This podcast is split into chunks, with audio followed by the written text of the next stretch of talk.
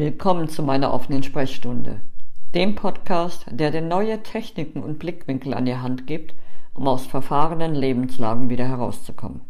Ja klar, es ist deine Entscheidung, ob du dich umbringst oder nicht, steht dir auch frei. Und ähm, rein aus energetischer Sicht kann ich dir schon mal einen, einen Bedenken nehmen. Es gibt keine Hölle, nachdem du gestorben bist. Die Hölle gibt es jetzt, das ist das, was du gerade fühlst. Die Hölle ist das, wenn du von dir selber abgeschnitten bist und dich wirklich so wertlos und hoffnungslos fühlst wie gerade eben. Es gibt aber Wege raus, aber dazu später mehr. Ich möchte heute ein paar Gründe geben, warum es eine gute Idee ist, sich nicht umzubringen. Zum einen, rein aus energetischer Sicht, die Probleme, die du jetzt hast, die gehen nicht, auch wenn du stirbst. Das heißt, du wirst einfach wiedergeboren und hast dieselbe, denselben Mist wieder an der Backe im nächsten Leben.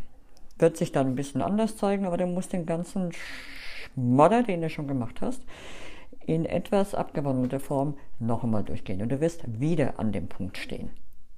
Du hast es schon so weit geschafft, du hast gerade die Möglichkeit, das Blatt glatt zu wenden, die Not zu wenden. Es ist notwendig, dass du einen anderen Blickwinkel einnimmst. Tu es. Der zweite Grund, denke an die Menschen, die du zurücklässt. Ich weiß nicht, ob du Familie hast. Wenn du Familie hast, Frau, Mann, Kinder, vor allen Dingen die Kinder, ich meine die anderen natürlich auch, haben ein Leben lang damit zu tun. Mit deinem Erbe. Mit dem Erbe, das ihr Elternteil sich selber umgebracht hat. Ein Leben lang. Es ist nicht besser für sie, wenn du stirbst. Das kannst du haken. Das sagst du dir vielleicht, um es dir einfacher zu machen. Stimmt nicht. Sie haben es nicht besser, wenn du stirbst. Wenn du denkst, so ein schlechtes Elternteil zu sein, geh ans andere Ende der Welt, wenn du willst. Aber bleib am Leben.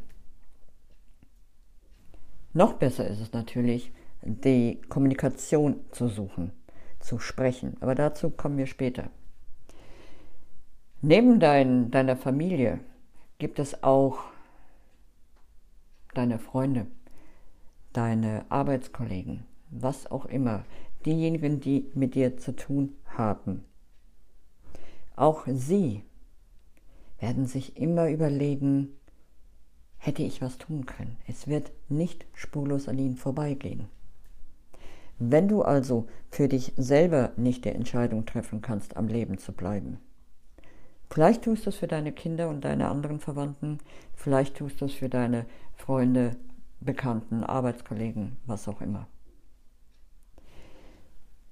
Ich möchte dir eines sagen, also noch viel mehr, sonst würde ich ja jetzt nicht sprechen. Aber das nächste, was ich dir sagen möchte, der Umstand, dass du das erlebst, was du erlebst, ist Zeichen dafür, dass du die Stärke hast, das Blatt zu wenden, dass du die Stärke hast, erfolgreich auf der anderen Seite anzukommen. Und Erfolg ist nicht das, was man sich gemeinhin unter Erfolg ver versteht. Erfolg ist das, dass du dich gut fühlst, dass du eine für dich herausfordernde Situation gemeistert hast und gestärkt am anderen Ende rauskommst. Was es dazu braucht, ist Mut. Mut hast du. Sag nicht, ich habe keinen Mut, deswegen gehe ich jetzt den feigen Weg und bringe mich um. Es ist kein feiger Weg. Dazu brauchst du auch Mut. Das ist wahr. Aber es ist der einfache Weg. Den Mut, den ich meine, ist der Mut, zu seinen Gefühlen zu stehen.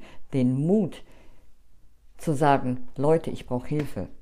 Den Mut zu sagen, mir geht es gerade richtig scheiße den Mut, sich zu seinen so gefühlten Schwächen und Fehlern in Anführungszeichen zu stellen und sagen, ich habe das und das gemacht. Oder zu sagen, ich fühle, dass ich nicht genug bin.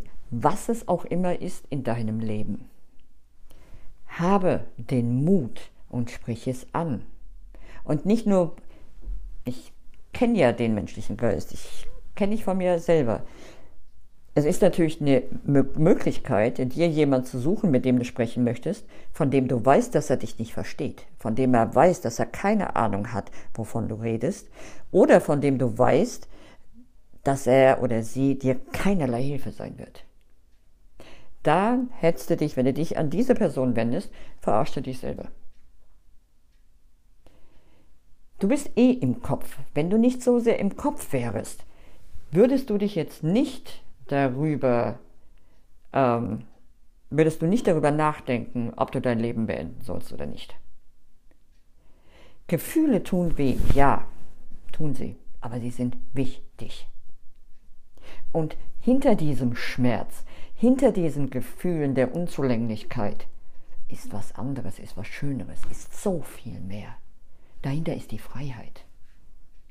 Wenn du über dich und was dich ausmacht und was dich beschäftigt, sprichst, gehen ganz viele Türen auf, eröffnen sich ganz neue Wege.